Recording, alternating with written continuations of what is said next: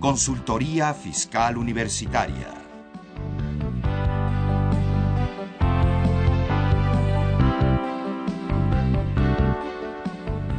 Un programa de Radio UNAM y de la Secretaría de Divulgación y Fomento Editorial de la Facultad de Contaduría y Administración. Buenos días, ¿cómo están ustedes? Los saluda Susana Mireles, profesora de la Facultad de Contaduría y Administración de nuestra Universidad Nacional Autónoma de México. Eh, pues en esta ocasión me toca conducir a mí el programa, particularmente una serie de varios programas dedicados a la declaración anual de personas físicas, eh, ya vieron la parte relativa a personas morales y bueno, desde luego que si usted tiene alguna duda sobre las declaraciones anuales de personas morales, pues para eso estamos aquí, para ayudarle a, resolver esas dudas. Y pues bueno, vamos a iniciar esta serie de programas con el tema de arrendamiento y otros ingresos para la declaración anual. Eh, como siempre nos acompañan eh, especialistas en el tema, este, en este caso no es la excepción, y están con nosotros, ahora tenemos de los dos, de las dos especialidades necesarias, ¿no? Eh, el derecho y la contaduría. Está con nosotros la doctora Sonia Venegas Álvarez, eh, ella es, bueno, licenciada en Derecho, especialista y maestra en Derecho Fiscal y sobre todo pues es doctora en Derecho Fiscal. Todo ello por la Facultad de Derecho de nuestra Universidad Nacional Autónoma de México. Especialista en Comercio Exterior por la Escuela Superior de Comercio Exterior, catedrática de la Facultad de Contaduría y Administración y de la Facultad de Derecho y socia directora del despacho Sonia Venegas y Asociados. En ambas facultades a nivel de posgrado, ¿verdad? Sí. Ajá. Sí, pues sí, bienvenida, doctora. Gracias nuevamente por apoyarnos para la realización de estos programas. Buenas tardes, maestra. Buenas tardes a todo el auditorio. Muchas gracias y mucho gusto de estar aquí otra vez. Pues perfecto. Sabe que pues, si por nosotros fuera, la invitaríamos constantemente. Muchas y gracias. también el licenciado en Contaduría certificado Luis Fernando Poblano Reyes. Bienvenido. Eh, buenos días, Susi. Muchas gracias por la invitación. Él es licenciado en Contaduría y catedrático de nuestra facultad en las áreas de fiscal y auditoría. Así y es. también presidente de la Comisión de Eh, Capacitación. mm, capacitación a distancia. De Así es, la- de de la la Asociación Mexicana de de Contadores, Contadores Públicos. Públicos. Así es. Perfecto.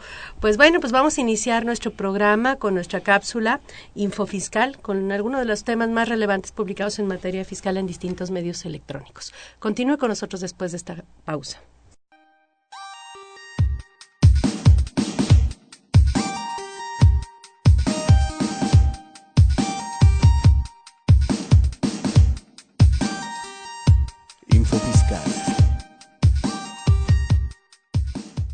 Prodecon, marzo 18. Se publica el Estatuto Orgánico de la Procuraduría de la Defensa del Contribuyente. Infonavit, marzo 19. Se adiciona un artículo 43 a la ley del Instituto del Fondo Nacional de la Vivienda para los Trabajadores sobre la posibilidad de que el Infonavit pueda celebrar convenios con las instituciones de seguridad social para definir los procedimientos de transferencia de las aportaciones acumuladas en la subcuenta de vivienda de los trabajadores que por cuestiones laborales o de contratación cambien de sistema. Banco de México, marzo 21. La Junta de Gobierno ha decidido mantener en 3.5% el objetivo para la tasa de interés interbancaria a un día, en virtud de que se estima que la postura monetaria es congruente con la convergencia eficiente de la inflación a la meta de 3%. Secretaría de Hacienda y Crédito Público, marzo 21. Se publican los anexos 1, 9, 11, 14, 15 y 17 de la primera resolución de modificaciones a la resolución miscelánea fiscal para el 2014, publicada el 13 de marzo de 2014. SAT, marzo 21. La Secretaría de Hacienda y Crédito Público, a través del SAT, informa que a la primera quincena de marzo, el régimen de incorporación fiscal está constituido por 4.063.121 contribuyentes, de los cuales 3.594.265 provienen del régimen de pequeños contribuyentes que migraron de manera automática al nuevo régimen y 468.865 iniciaron operaciones este año.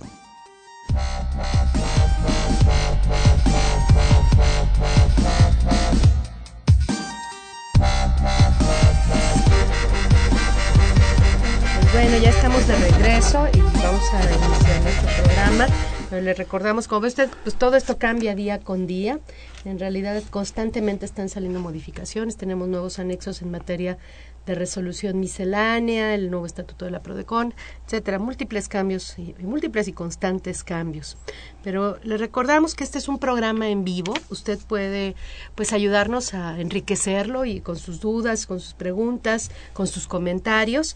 Eh, por lo tanto, puede llamarnos al número en cabina que es 55 36 89 89, repito, 55 36 89 89 y también tenemos una alada sin costo que es 01 800 50 52 688. Llámenos, háganos preguntas, háganos sus comentarios, con mucho gusto le responderemos. Le recordamos que puede comunicarse también con nosotros a través de Facebook, a través de la dirección fiscal con, fiscal espacio con, y a través de nuestro blog que es fiscalcontv.blogspot.com. Pues bueno, pues yo creo que si vamos a hablar de declaración anual de personas físicas, aunque ya hubo un tema previo de discrepancia fiscal, pues yo creo que tendríamos que iniciar con quiénes tienen que presentar la declaración anual de personas físicas, cómo se presenta, etcétera, ¿no? Claro, aquí tendríamos eh, pues todas las personas físicas, eh, con la excepción que hace por ahí el artículo actualmente 150, porque también con la nueva ley pues se, se desplazaron eh, los numerales, ¿verdad? Entonces, esa excepción consiste que cuando se obtengan ingresos hasta 400 mil pesos, los contribuyentes de los capítulos primero y sexto, que serían eh, sueldos, salarios, asimilados e intereses, son los únicos que no estarían obligados a presentar declaración anual por lo pronto. Eh, en intereses hay una cantidad, un límite adicional, si no mal recuerdo, ¿no? Sí, de 100 mil pesos. Sí, que los intereses sean, que los intereses reales no excedan de 100 mil pesos. Entonces, salario solo, solo si excede de eh, 400 mil pesos. Salarios más intereses no deben pasar de 400 mil y los intereses solitos no deben pasar de 100 mil ¿no? Pero son intereses reales. Reales, no los nominales, no, no, los, que me pagaron, sino los ya quitando la inflación. ¿no? Exactamente. Bueno, aquí dentro de los obligados, Susi, para ir este, definiendo, este, las personas físicas que tengan ingresos de, de diferentes capítulos, obviamente tienen la obligación de de presentar su declaración anual. Podemos empezar por lo que son los, los que tienen ingresos por salarios del capítulo número uno. Aquellas personas físicas que tengan ingresos por salarios, entiéndase que estamos hablando aquel que tiene un patrón o presta servicios por medio de un concepto de asimilables, cobra asimilables a salarios, estamos hablando del capítulo número uno. Eh, ahí se establece que eh, estas personas van a presentar su declaración anual en ciertos casos en particular. Estamos hablando de si tengo ingresos por sueldos y otro capítulo, ese sería el primer supuesto. Tiene que presentar su declaración anual con las correspondientes excepciones que se acaban de mencionar en este momento. Cuando el trabajador comunique al patrón, al retenedor, que eh, tiene que va a presentar su declaración anual, es decir, el trabajador no tiene la obligación de presentarla. Sin embargo, debido a que durante el año realizó eh, este, erogaciones por concepto de gastos médicos, dentales, hospitalarios, lo que le llamamos deducciones personales, pues puede optar por presentar su declaración anual y obtener un saldo, y a, obtener favor. un saldo a favor. Entonces le informa al patrón por medio de un escrito que no le haga el cálculo anual porque él va a presentar su declaración anual. En ese momento ya está obligado a presentar su declaración anual. A ver, una pregunta, ¿qué pasa si se le olvida presentar el escrito, no se enteró que tenía que hacerlo y ya no lo podría hacer? El detalle es que aquí el patrón ya le hizo el cálculo anual. El patrón ya le hizo el cálculo anual y obviamente si hace la declaración anual, en, en, años anteriores la experiencia nos ha mostrado que el SAT nos contesta, pues ya no te devuelvo el saldo a favor porque tu patrón ya te hizo el cálculo, ¿no? O sea, sin embargo, un criterio SAT, ¿no? Relativo a ese tema, de, derivado de una tesis. Así es, en donde puede todavía presentar. Le pueden devolver el saldo a favor, aunque aún no... sin tener el escrito. Exactamente, sí. Bueno. O sea, podría optar todavía para, para hacerlo incluso. El otro caso sería cuando el trabajador tiene eh, de forma simultánea dos o más empleadores o dos o más patrones. ¿sí? Es un trabajador, tiene dos patrones durante el año, tiene dos, dos, dos empleos, está obligado a presentar su declaración anual ahora en el mes de, en el mes de abril.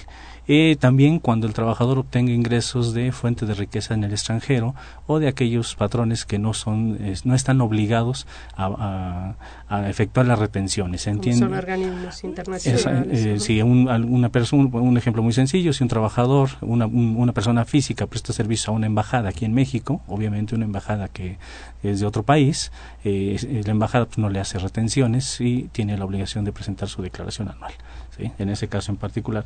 Y el caso que se había mencionado, si mis ingresos, tengo ingresos por salarios y rebasan los 400 mil pesos, estoy obligado a presentar mi declaración anual, no necesito avisarle al patrón, el simple hecho de haberlo rebasado me obliga. Digamos que esa sería la primera parte de quienes están obligados, los por concepto de ingresos del capítulo número uno. Ya si tengo ingresos del capítulo número dos, que es entiéndase actividad empresarial o honorarios, tengo que presentar mi declaración anual. No así, lo si era repeco. Si era repeco, pues no presentaban declaración anual. Eh, ingresos por arrendamiento. Si tengo ingresos por intereses, si rebasan los 100 mil pesos, tengo que presentar mi declaración anual. Eh, si tengo ingresos por enajenación de bienes, si tengo ingresos por adquisición de bienes, si tengo ingresos por dividendos, si tengo ingresos por el capítulo 9, que es el de otro también tendría que presentar mi declaración anual. Sí. Entonces, digamos que serían los que abarca presentar su declaración anual como persona física. Doctora, ¿quiere agregar algo en ese tema? No, ya en ese tema yo creo que queda muy claro. Nada más, si yo les preguntaría, ¿y qué hay algunos datos informativos en la declaración anual que inclusive algunos de ellos no representan necesariamente ingresos o representan conceptos que están exentos del impuesto sobre la renta, pero cuya exención está condicionada a la a, que se incluyan en la declaración anual.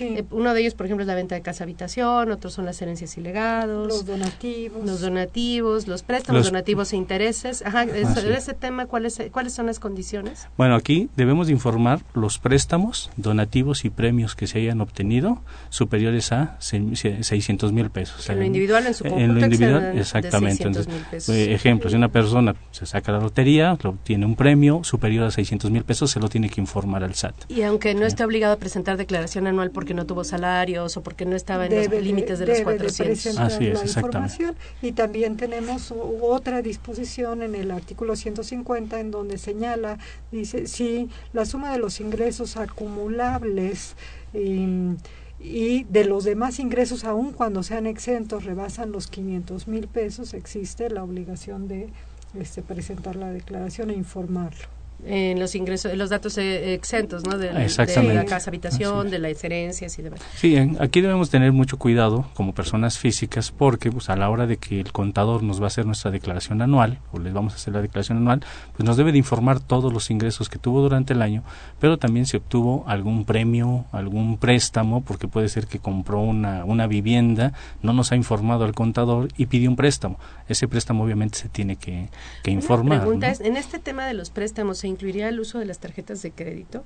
Por ejemplo, si este, si yo eh, estoy ejerciendo un crédito a través del uso de una tarjeta, ¿entraría este o no entraría para los datos informativos de la declaración anual? Pues yo opino que no, que no entraría, ¿no? Yo creo que no entraría, ¿no? Estamos, estaríamos hablando de un préstamo bancario, ¿no? Un préstamo bancario para efectos de obtener un, un bien inmueble. La idea, obviamente, yo creo que fue, la idea Esa es la idea original. se supone que fue la entrada de dinero a tus cuentas bancarias. en este caso, en el caso de la tarjeta, pues no entra dinero, haces uso de una línea de, de, crédito, a través de una tarjeta, ¿no? Así es. Pero bueno, pues esa sería una de las dudas más recurrentes en este caso, ¿no? Sí. Bueno, ahora eh, ya vimos que entonces son eh, múltiples los, las, los ingresos que hay que eh, incluir en la declaración anual. ¿Cómo se va a presentar la declaración anual? ¿Qué medios tengo para presentar mi declaración anual? Pues se presenta por vía electrónica se presenta por vía electrónica. Ya no hay formatos en papel para las personas físicas porque todo el año pasado se estuvieron utilizando formatos en papel, pero creo que se eliminaron. Ya se eliminaron, ahora ya es todo de forma electrónica, obviamente utilizando el, el, programita de Clarasat, que es el que todavía seguimos manejando para poder presentar la, la declaración ya este ahí se captura la información, se genera el archivo y obviamente se tiene que enviar por por internet. Aquellas personas que no tengan eh, este internet o no tengan equipo de cómputo, pues la autoridad da la facilidad de que si se acude a la administración que corresponde a su domicilio o a cualquier otra, pues ahí no no es que nos vayan a hacer ahí la declaración, nos van a prestar el equipo, y el software para poder hacer la, la declaración. Miren, apenas empezamos y ya tenemos preguntas. Es lo bueno de que el público realmente nos apoye en la realización de este programa, que sea un programa en vivo. Luis García nos llama y tiene varias preguntas. A ver, la primera, Como pensionado, si recibe más de 400 mil pesos, ¿está obligado a presentar declaración anual? De no presentarla, ¿qué sanción puede recibir? Los 400, y ese es un tema interesante, los 400 mil pesos son ingresos nominales, por llamarlos de alguna forma, o son ingresos acumulables, ya quitando exenciones, por ejemplo, o deducciones. ¿A qué se refiere aquí la ley? No, pues aquí estamos hablando ah, sin, sin, quitar las exenciones ni las deducciones, son, estamos hablando de los ingresos. Obviamente. ¿No son los ingresos acumulables? Exacto. Eh, Sí, es, así los es. ingresos ah, acumulables. Los, que vamos a acumular. Aquí en, este, en este caso está. exento o no quitándolo exento? No, sin quitarlo exento. Sin quitarlo exento. O sea, el ingreso que está percibiendo. Sí. Yo, yo creo que hay dos o tres disposiciones que, se contradicen, ¿eh? Incluso en la ley, porque sí hay una que sí habla de todos.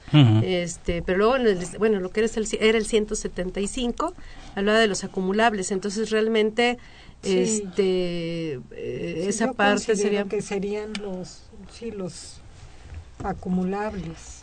Sí, eh, bueno, eh, si nos vamos, al, creo que el 175 menciona los acumulables, y si son los acumulables, pues serían quitando exenciones y deducciones. Y deducciones, exactamente, así es. Bueno, deducciones en salarios no, porque en realidad las deducciones son personales. estaríamos hablando más bien de exenciones, quitando las puras exenciones, no sería en ese caso.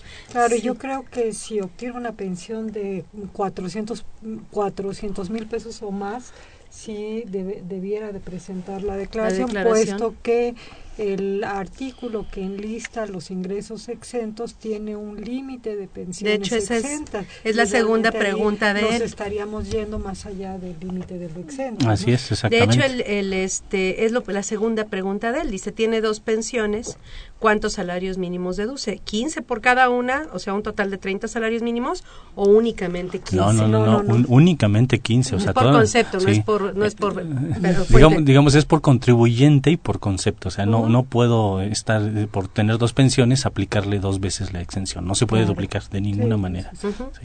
Bueno, y luego también eh, nos llama Paz Ramos y nos dice, esa asalariada tiene recibos de seguro tiene un recibo de seguro de gastos médicos por un periodo de agosto de 2013. Me imagino que es una, una, comprobante de pago de prima de seguros por un seguro de gastos médicos por un periodo de agosto de 2013 a agosto de 2014. Se considera el 100% como deducible o solo de agosto a diciembre de 2013.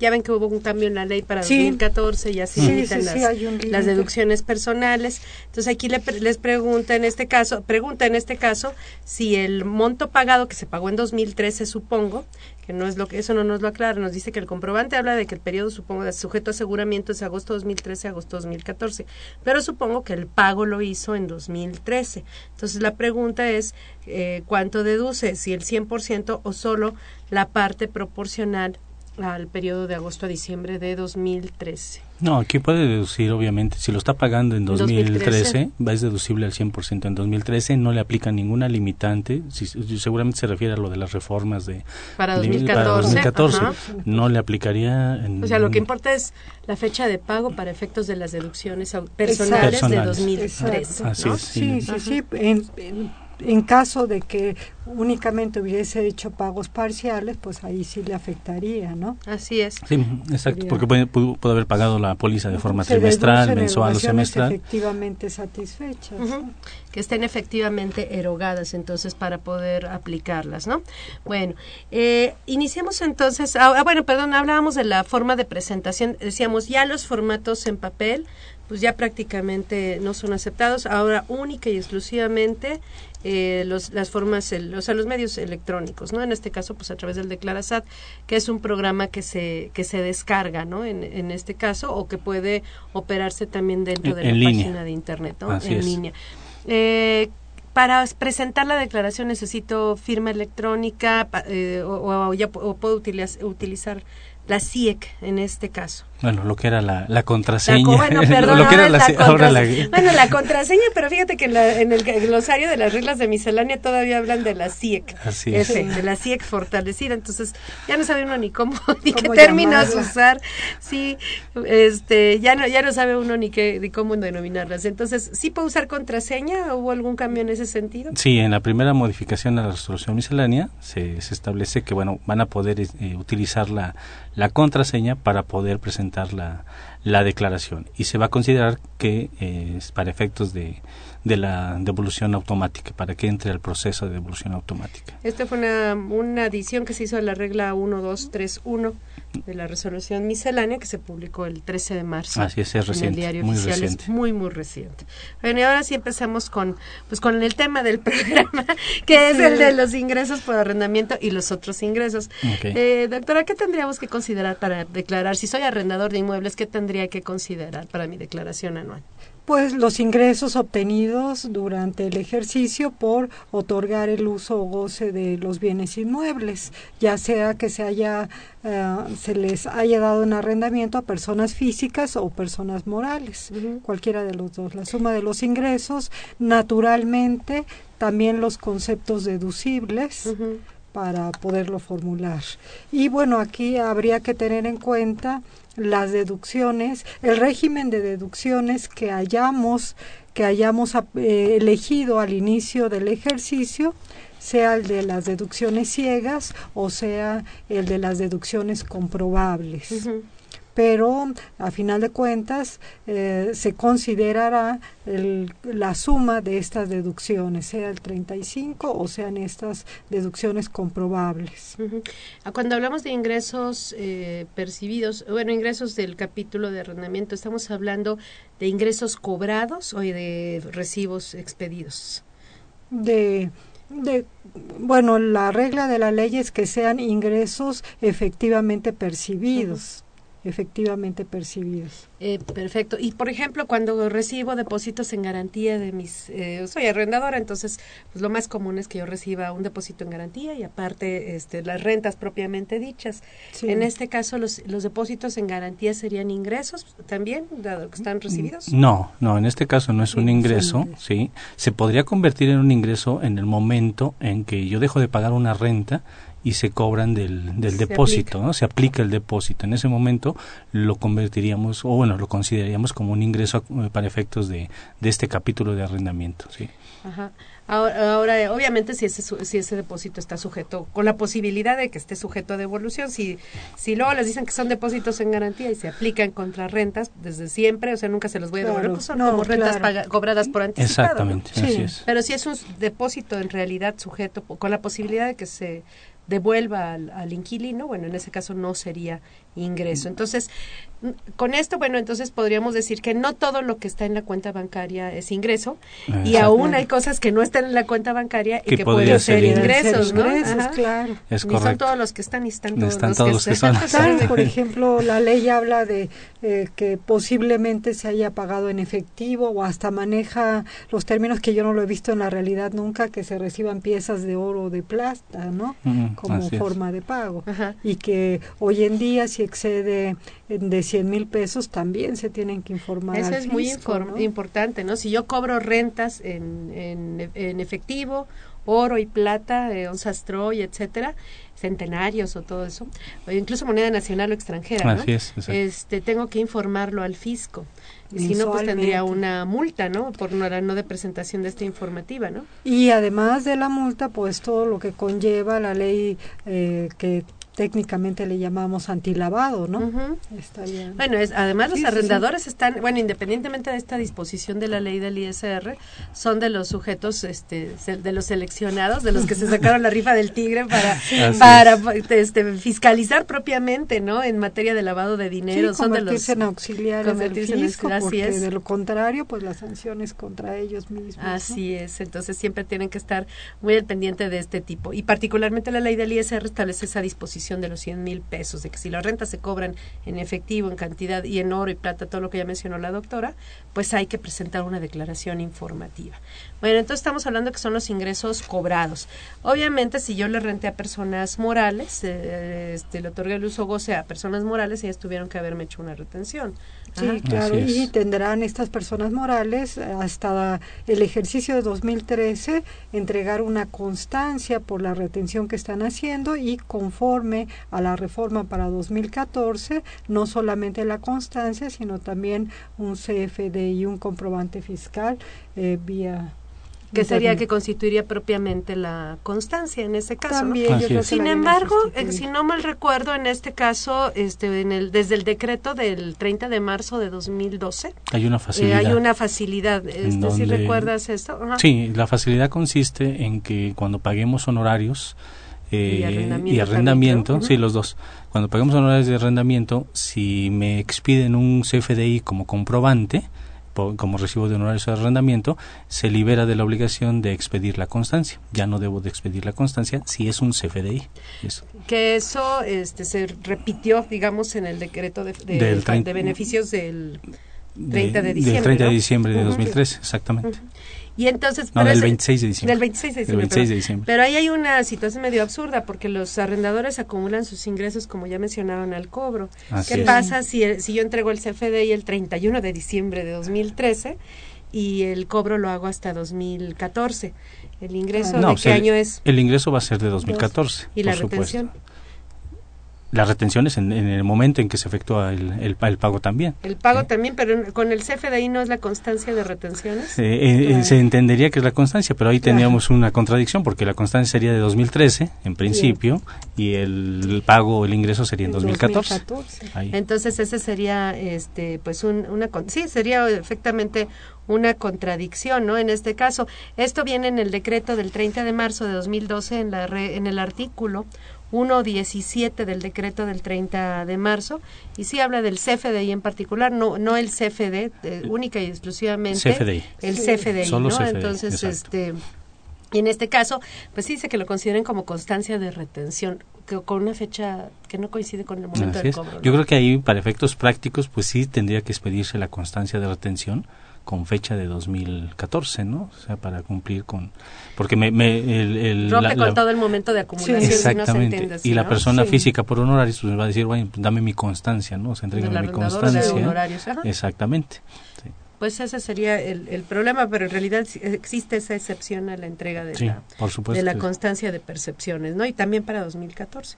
Bueno, este me retienen entonces el 10%, ya dijimos que son ingresos efectivamente cobrados, pueden ser en efectivo, pueden ser en bienes. Sí, claro. Ajá, y se tienen que acumular de todas formas, ¿no? De algún modo la ley del impuesto sobre la renta habla de ingresos obtenidos desde un principio en efectivo, en servicios, en bienes. Aunque el concepto de servicios lo condiciona que la ley lo establezca, ¿no? y en el capítulo de arrendamiento no lo menciona. No, lo menciona. Ajá. Teóricamente, si alguien cobrara en servicios, pues eh, de acuerdo a lo que establece la ley, creo que no sería ingreso, ¿no? Salvo su mejor Sí, no, no, no, y, bueno, también debemos, no debemos olvidar el subarrendamiento, también es un ingreso que se debe de, acumular, ¿no? no nada más es el arrendamiento, sino también el subarrendamiento, si alguna persona otorga en subarrendamiento un inmueble, tiene que acumular el, el ingreso, ¿no? Por supuesto también. Si constituye el usufructo sobre un bien y cobro algo. Eh, sí, lo que sucede. Cualquier forma de otorgar el uso goce eh, a través del, del cobro de una contraprestación.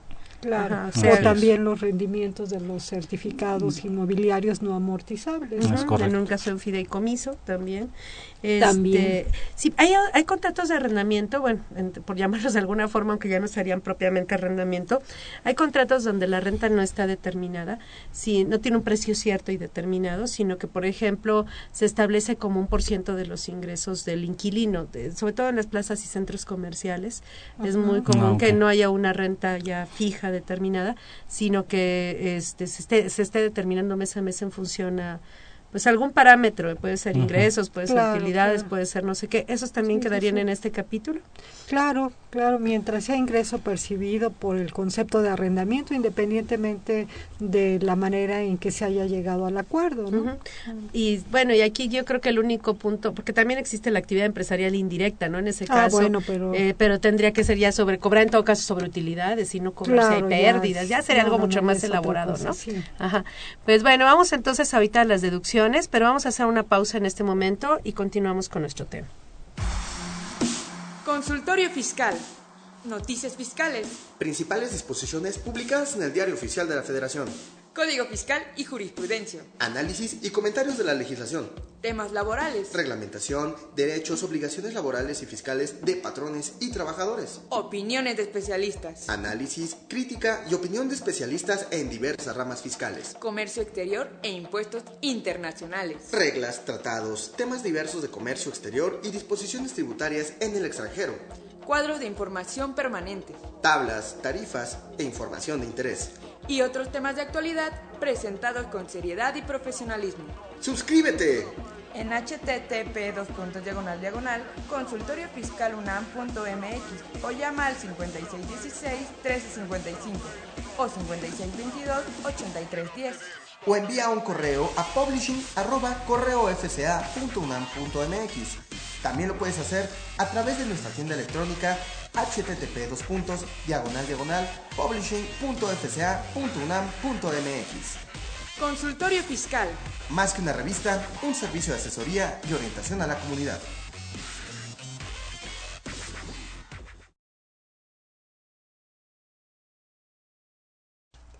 Bueno, ya estamos de regreso. Pues tenemos este varias preguntas. Eh, nos felicitan eh, por su participación. Muchas gracias. Este, no, bueno, se quedó una, una eh, la respuesta a una pregunta pendiente. Es, si, no, si nos apoya, doctora, por favor. Sí, de Luis García dice que en caso de no presentar su declaración, puesto que recibe más de 400 mil pesos anuales en virtud de que tiene una doble pensión. ¿Qué sanción pudiera tener? Pues bueno, formalmente una multa por no presentarla en principio y además en un momento dado hasta una determinación presuntiva, ¿no? Que realmente no conviene. Digo, si en realidad sus ingresos son solamente por, por las pensiones, es muy sencillo la presentación de su declaración y le aconsejaríamos que pues la, la haga para evitarse otro tipo de problemas. Y que acuda en todo caso, si no, este, puede ir a las, a las, oficinas del SAT o puede ir también a, a, nuestra facultad, al servicio de asesoría fiscal gratuita. Eh, hay que eh, hacer una cita eh, y ahí puede auxiliarse de, de, de, la gente de nuestra facultad, de los muchachos, ahí están haciendo su servicio social y ellos están eh, apoyados por el maestro José Padilla Hernández, que es el coordinador del posgrado y además el coordinador del servicio de asesoría fiscal gratuita. Además, las ventajas que tendría de poder aplicar sus deducciones anuales personales que seguramente se verán en otro momento. Así es. Eh, tenemos otra pregunta. sí, tenemos una pregunta aquí que nos, este, Rogelio Germán de Atizapán, jubilado, dice, yo ya metí mi forma 37, pero me informan que también hay que declarar la lo de la pensión del Seguro Social, es cierto. A mí me dan solo cuatro mil pesos, casi cinco mil al mes. También, si se tiene una pequeña inversión en el banco, se debe declarar. Bueno, pues aquí en este caso, este, lo que habíamos comentado, si no rebasa el monto de 400 mil pesos, los intereses y los y las percepciones pues, del capítulo número uno, pues no, tendría la obligación de, presentar su, su declaración. ¿sí? Por las cantidades, yo veo que es una cantidad hecho, la ley establece de entrada que se incluyen de todos los ingresos excepto los exentos y aquellos por los que ya se pagó el impuesto definitivo. Hay exentos que son obligatorios de incluir y a los que ya mencionamos originalmente, ¿no? Esos forzosamente los tenemos que, que incluir. Eh, tenemos otra pregunta también por ahí, por favor, doctora. Sí, sí. José Díaz, en dice que su patrón no le ha entregado constancias del Infonavit. Aquí, pues el derecho a obtener una constancia del Infonavit la puede ejercer el trabajador directamente en las oficinas del Infonavit también. Inclusive lo puede hacer por vía internet con su número de afiliación. Sin embargo, yo sí le aconsejo directamente ya que en la página de internet no siempre están actualizadas las cantidades. De hecho, el patrón en realidad no tiene esa obligación. Lo puede apoyar si lo desea precisamente para acceder a Internet, pero no necesariamente está obligado. Sí, para que quede claro, el, patrón no tiene la obligación de darle la constancia del Infonavit. O sea, él tiene que, el trabajador tiene que tramitarla vía las oficinas o vía Internet. Perfecto. Bueno, pues le recordamos eh, que nuestra revista Consultorio Fiscal, eh, bueno, perdón, nuestra facultad va a regalar tres ejemplares, no, perdón, va a regalar, sí, tres ejemplares de la revista Consultorio Fiscal número 590. Esta, declara, esta revista, este número en particular, se refiere al tema de la declaración anual de 2013 de personas morales, a los aspectos relevantes del impuesto especial sobre producción y servicios, y pues algo que está muy en boga y que, bueno, todo el mundo comenta y todo el mundo seguimos con muchas dudas que es el famoso régimen de incorporación fiscal, entre otros temas pues que son muy, muy relevantes. Entonces, eh, llámenos, simplemente nos, nos llaman, no tiene por qué responder ninguna pregunta y se va a llevar el ejemplar de la revista número 590 de consultorio fiscal correspondiente a la segunda quincena de marzo. Les recordamos también que para adquirir la revista, eh, ya sea la suscripción o ejemplares sueltos, eh, nuestra facultad lo invita a consultar su página en internet que es http dos puntos doble diagonal consultorio fiscal UNAM sin puntos, consultorio fiscal y también puede hacerlo a través de http dos diagonal publishing .fca.unam.mx, que es un portal de nuestra facultad donde eh, usted puede adquirir este, eh, publicaciones electrónicas. publishing.fca.unam.mx. También a través del correo publishing.fca.unam.mx. Eh, la verdad es que la, la, revista, sobre todo en versión electrónica, es muy económica y puede descargar toda la información de años atrás eh, para su consulta sin ningún problema. También nuestra facultad le invita a su programa de televisión fiscal.com en su horario de costumbre todos los jueves de 9 a 10 de la mañana. Esto es a través de los canales 13 y 16 de la cadena EduSat o bien a través del sitio de internet mirador.coed .unam.mx, que en esa dirección electrónica mirador.coed.unam.mx lo puede ver en forma directa o lo puede ver en forma diferida. En forma diferida también lo puede ver a través de la página de nuestra facultad, en la videoteca de la página de nuestra facultad. La dirección es videoteca.fca.unam.mx. Eh, este jueves eh, vamos a estar con nuestros invitados que están hoy a la mesa, la doctora Sonia Venegas Álvarez y el eh, contador Luis Fernando Poblano Reyes, bajo la conducción de su servidora Susana Mireles, con el tema de la declaración anual de personas físicas, ingresos por arrendamiento y otros ingresos. Les recordamos asimismo que ya nuestro programa está, ya lo puede ver usted en televisión, en televisión abierta desde el pasado 22 de febrero. Estamos transmitiendo a través de TV UNAM los sábados de 9 a 10 de la mañana, en el, o también a través del canal 255 de Sky, 400 211 de Cablevisión y en televisión abierta por el canal digital 30.2.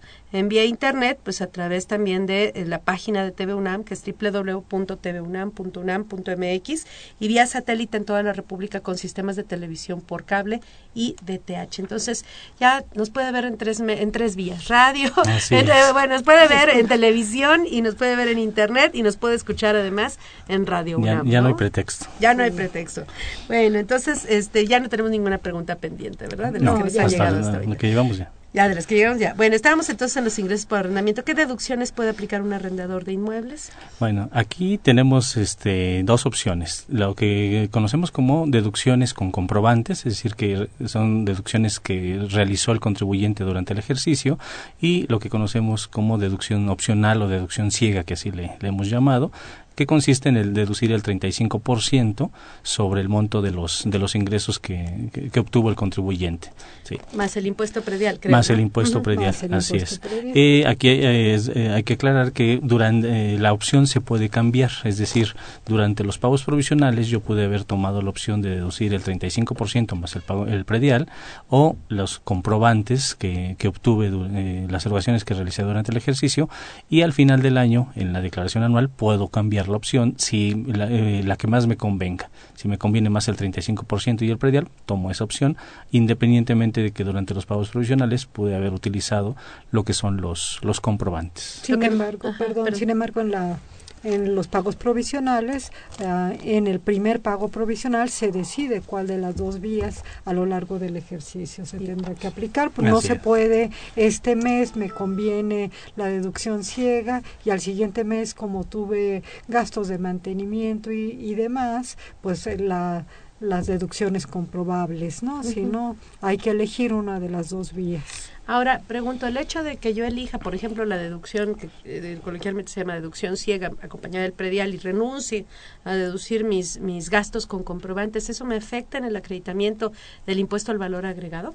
No, en este caso los comprobantes que yo vaya obteniendo durante el año por gastos de mantenimiento que le hice al inmueble o algo por el estilo, eh, si reúne requisitos eh, fiscales el comprobante y viene el IVA desglosado, puedo acreditar ese IVA contra mis pagos mensuales de IVA. Claro, la deducción es solamente para el pago de impuestos sobre la renta, porque inclusive pues todavía en YETU tampoco existía esa doble eh, esa doble opción para el contribuyente. Así es. En YETU no existe. De hecho, todavía tenemos YETU y eso no hay que olvidarlo. claro, nos olvida a veces eso. Pero efectivamente, como bien nos recuerda la doctora, en este caso que todavía tenemos que declarar YETU, ahí también es comprobantes. Ajá.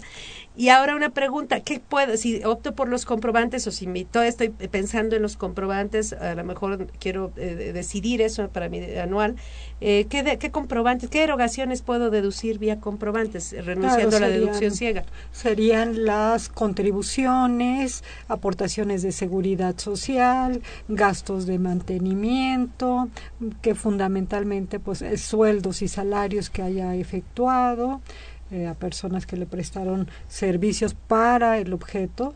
Eh, fundamentalmente serían como esos los gastos. Así es. Bueno, entre otros, es obviamente el impuesto predial, que esté efectivamente pagado, que corresponde al ejercicio, también lo que son las contribuciones de, de mejoras, eh, el impuesto local de arrendamiento. Recordemos que hay entidades ah, como Guanajuato donde hay un impuesto local que se paga por arrendamiento. Eso también sería una, una deducción, gastos de mantenimiento, consumo de agua, todos los derechos eh, seguros, también, los intereses. Si el contribuyente compró el inmueble con un crédito hipotecario y ese inmueble se está se está otorgando en arrendamiento, los intereses reales son los que se tendrían que hacer deducibles. Eh, si por el inmueble que yo estoy otorgando en arrendamiento contrato a una persona que es la que se carga de la limpieza, le doy seguro social, es mi empleado, puedo deducir también los, los sueldos, los honorarios, obviamente, del contador que, va a hacer cumplir con sus obligaciones también los puede hacer deducibles. Pero el pago del internet para pagar para presentar las declaraciones, no, ese, no. Ese no, Comisiones también se pueden pagar. Comisiones este, por el arrendamiento de inmuebles, Exactamente. por colocar el inmueble. Por colocar el inmueble, que normalmente se, se busca una persona que es la que... Si compro un auto. Eh, lo uso para ir a andar, literalmente andar cobrando mis rentas. Pues, aunque, aunque, aunque es un gasto estrictamente indispensable, no está contemplado dentro de la lista, porque en este capítulo es muy específico, o sea, nos dice muy preciso cuáles son las deducciones. El seguro social, el salario, el Infonavit, el impuesto sobre nóminas de mi trabajador que o mis trabajadores. En salarios existe un límite a la deducibilidad, ¿no? Del 10% de, los no, ingresos. No debe rebasar el 10%. Lo máximo deducible es eso, ¿no? De, los ingresos, exactamente, así es. Y para, en el caso del De, pues, de los ingresos del arrendador es el tope, ¿verdad? Sí, el 10%. El 10% perdón, ¿En los ingresos de subarrendamiento? Solamente el importe del arrendamiento.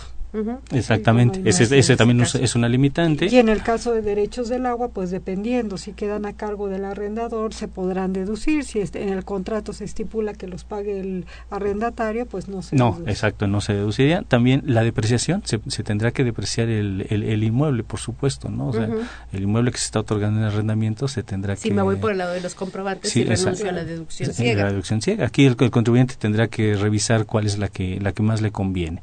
Y una limitante a las deducciones es el hecho de que si el contribuyente parte del inmueble que se otorga en arrendamiento lo utiliza para casa habitación, es decir, ahí él, ahí, está viviendo, las deducciones van en la parte proporcional. Un ejemplo, lo que, sobre lo que renta. Sobre lo que renta. Un ejemplo muy sencillo es si tengo un edificio de 10 pisos y el último piso, el, el penthouse, yo, yo, lo utilizo como vivienda, pues estoy rentando solo 9. Es el 90%, digo en un cálculo muy, muy, este, muy general, rento el 90% del inmueble, todas mis deducciones, todas van sobre el 90% del, de, de, de, esa proporción. Entonces, a ver, una pregunta, ¿y qué pasa, por ejemplo, si el año pasado estaba rentando un inmueble y este año se me fue el inquilino y, este, y no lo renté?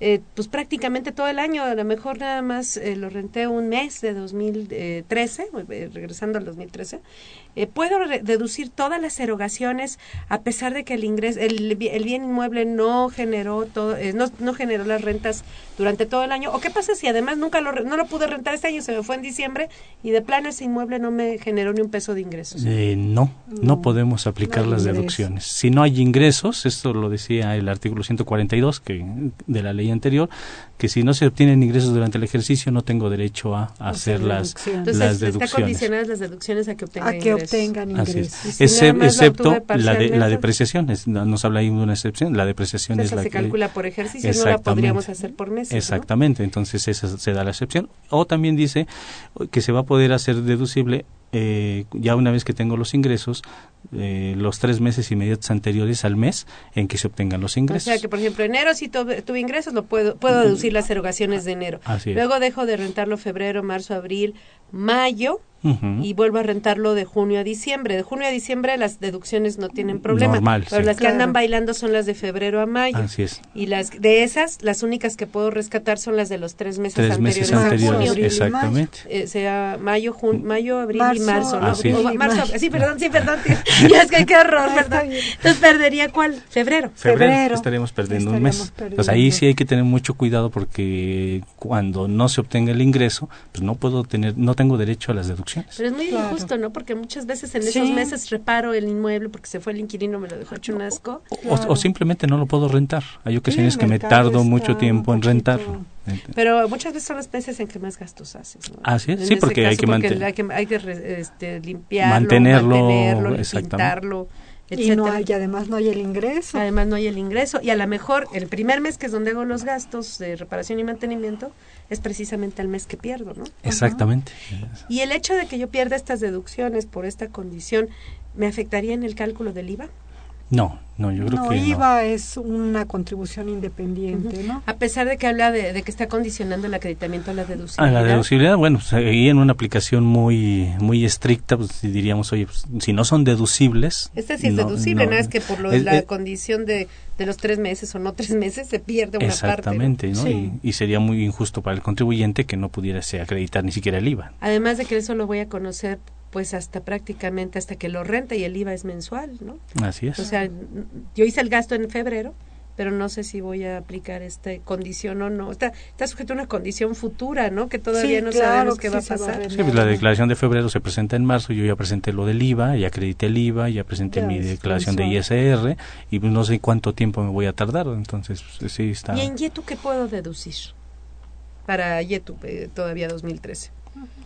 Pues igualmente los salarios, las eh, aportaciones de seguridad Eso, social. que no sería deducible, generaría el Sí, crédito, un crédito, ¿no? un crédito, Ajá. sí, un crédito. Pero prácticamente, este, pues lo que sea deducible para ISR sería deducible. Sería para deducible para YETU, o sea, prácticamente los mismos conceptos que acabamos de comentar, que serían los gastos necesarios para, bueno, no, no. Es que ella habla de adquisición de bienes, de adquisición de servicios y de adquisición de uso o goce. Así es. Sí. Entonces, este, por bueno, ahí sería, este, por ejemplo, hay conceptos que no están incluidos en ISR, pero que sí entran dentro de la lista de deducciones de YETU.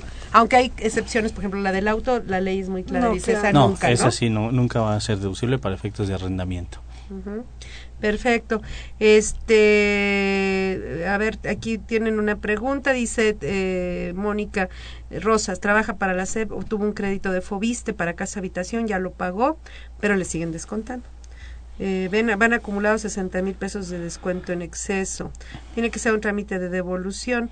Dice que en Fobiste le piden su que lleve su RFC, que dónde, qué debe hacer y dónde lo gestiona el RFC. ¿Dónde de- de- Bueno, te- teóricamente de- debería tenerlo, ¿no? si su es, RFC. si- si sí. es trabajador, pues debería Sí, de tenerlo, porque el patrón cuando la contrató tenía que haberlo, da- tenía la obligación de darla de alta ante el ante, ante el SAT, entonces debería de ya de tener su, su, su RFC. Sí, si tiene un crédito, si tiene un crédito o tuvo un crédito de liste es porque es servidora pública, ¿no? Y la debieron de haber inscrito o se debió de haber inscrito según el, el tiempo en que haya sido lo- esto lo podría verificar acudiendo a las oficinas del SAT en su caso, ¿no? asistencia al Y si no está inscrita, pues ten- puede inscribirse incluso por internet. Así Ahí es, se ya, puede con- generar ya el RFC, ¿no? Concur nada más. Teniendo su CURP, Teniendo ya su puede CURP. generar su, es. su RFC, perfecto.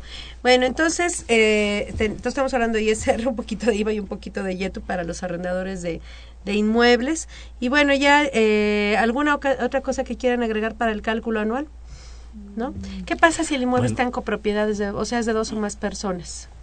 Se divide el ingreso Y las Y deducciones. las y deducciones las también. deducciones evidentemente no se pueden duplicar no se Pero se nombra un representante, ¿no? representante Así es, común. es nombre un representante común, que es el que va a cumplir con todas las, las obligaciones, pero... De en formales, eh, ¿no? Las de llevar la contabilidad, etcétera. Así es, y en la declaración anual, que, que es en este momento, cada quien va a acumular a sus ingresos la parte Y proporcional que le corresponde y sus deducciones también No la parte importa que los proporcional. comprobantes vengan a nombre del representante común. Ah, Así es, no, no, no importa, eh, en ningún momento. Incluso el representante común pues, tuvo que haber expedido el comprobante de, este, por el ingreso, ¿no? El CFDI o el, comprobante de que se trate. Entonces eso no tiene nada que ver, se, le va, va, a acumular su parte proporcional que le corresponde, ya sea por copropiedad o sociedad conyugal, según sea el, el caso.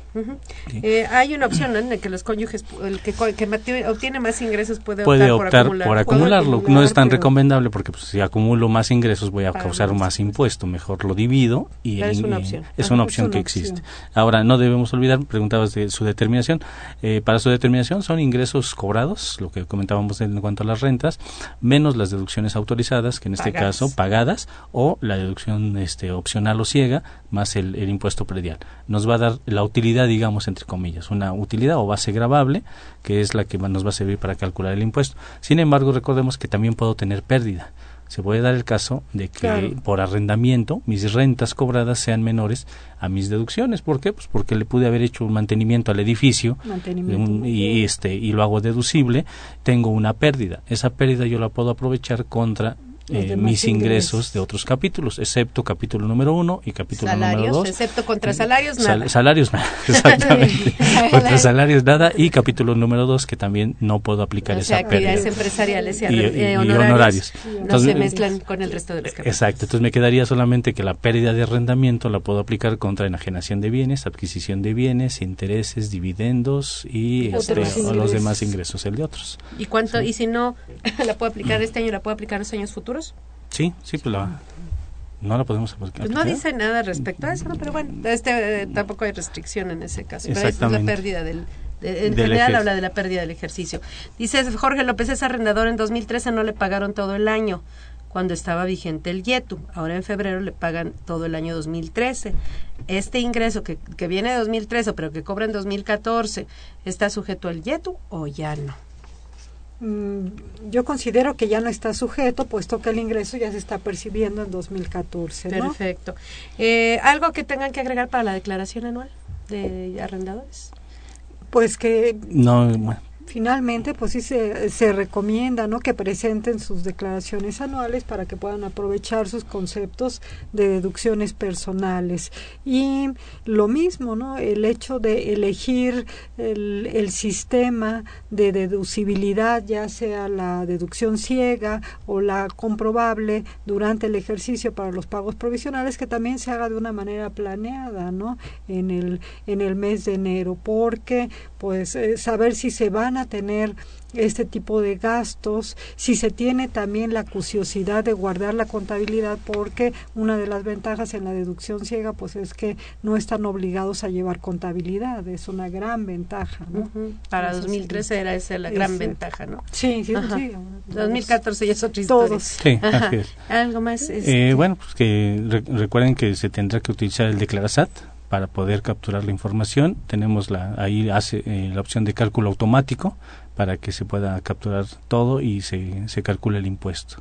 Y de esa forma enviarla, enviarla por internet. Eh, enviarla y bueno, y en su caso, pues si se obtiene el saldo a favor, están ya aplicando teóricamente las devoluciones automáticas, que creo que ya nos están devolviendo. Pues se supone que ya lo están devolviendo. no, no conozco todavía a nadie que haya recibido ya su saldo. Yo no conozco a nadie que haya presentado su declaración anual todavía. Por eso a lo mejor todavía estamos en ese, en, el que no les ha aplicado la devolución automática. Automática, exactamente.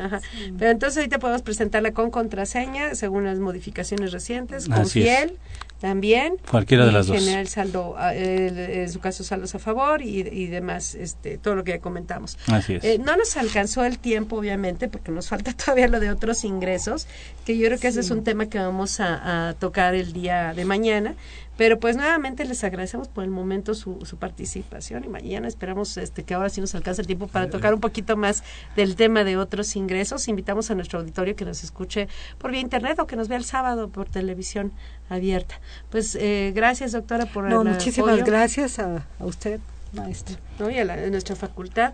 Eh, Muchas gracias. gracias, Susi. Pues como siempre, con el gran apoyo de todos ustedes. Eh, los invitamos a nuestro programa de la semana próxima con declaración anual de personas físicas, salarios y deducciones personales ya particularmente. Agradecemos a nuestros invitados, la doctora Sonia Venegas y el, contador Luis Fernando Poblano, su servidora Susana Mireles Arreola. Esta fue una producción de Radio UNAM. En los controles técnicos estuvo Socorro Montes. En la producción por parte de la Secretaría de Divulgación y Fomento Editorial de nuestra facultad, Eber Méndez y Alma Villegas, en las líneas telefónicas Alma Villegas, y la FCA le agradece a los conductores invitados de este programa y quienes participan en forma honoraria.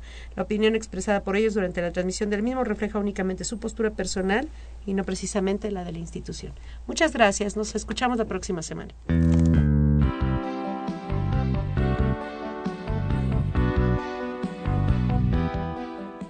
Consultoría Fiscal Universitaria.